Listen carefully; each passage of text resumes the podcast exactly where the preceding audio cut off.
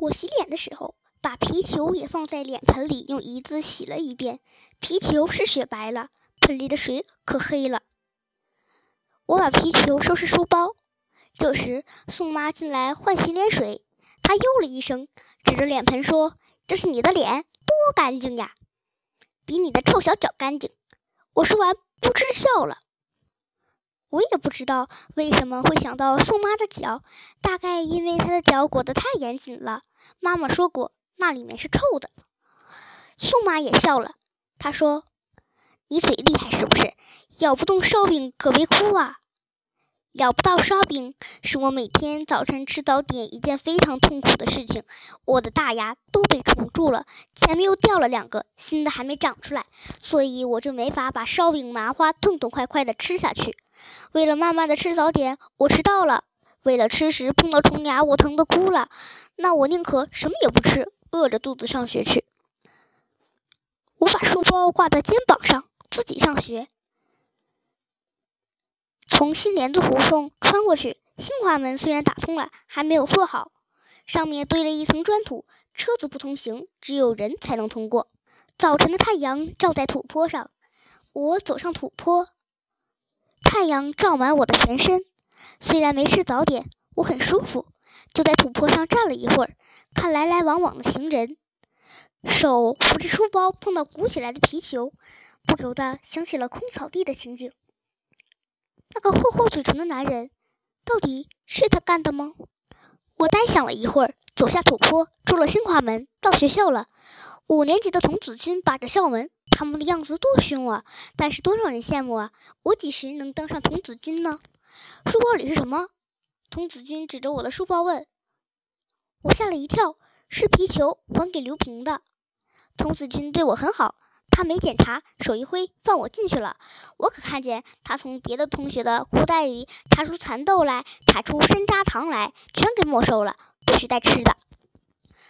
走进教室，我掏出皮球，还给刘平。他愣了，大概忘了我说是你们那天丢的皮球啊。他这才想起来，高兴的接过去，也不说声谢谢。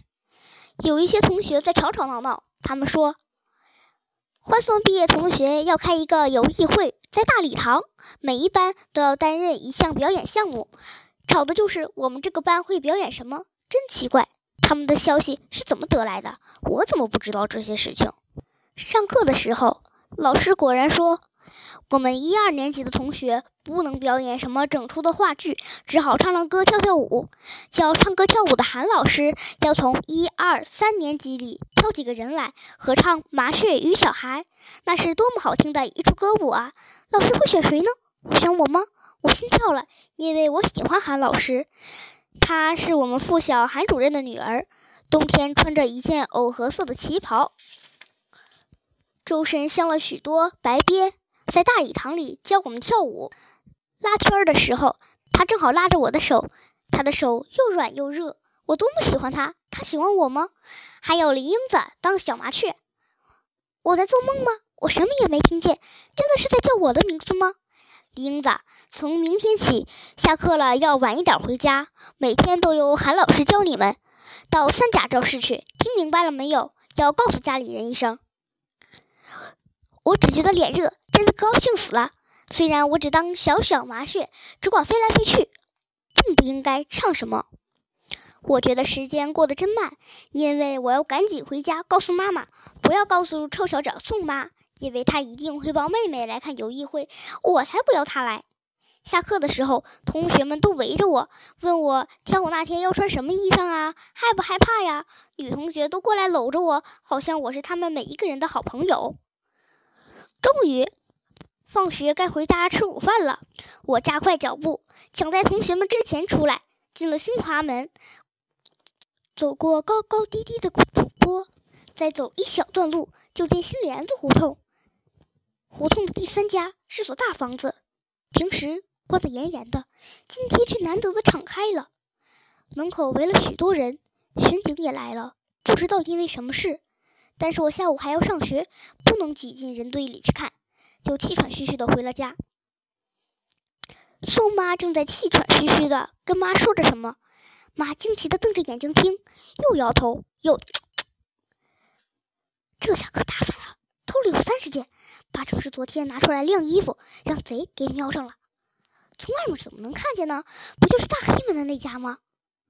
今天大门一敞开，咱们才看见，真是天棚石榴进鱼缸，院子可敞亮了。现在怎么样了？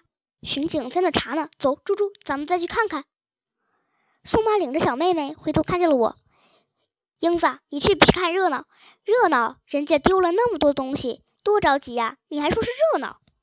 我撇了他一嘴，好心没好报。宋妈抱着妹妹走了。我在饭桌上告诉妈，我要参加麻雀与小孩。妈很高兴，说要给我缝一件漂亮的跳舞衣。我说缝好了要锁在箱子里，不要被贼偷走啊。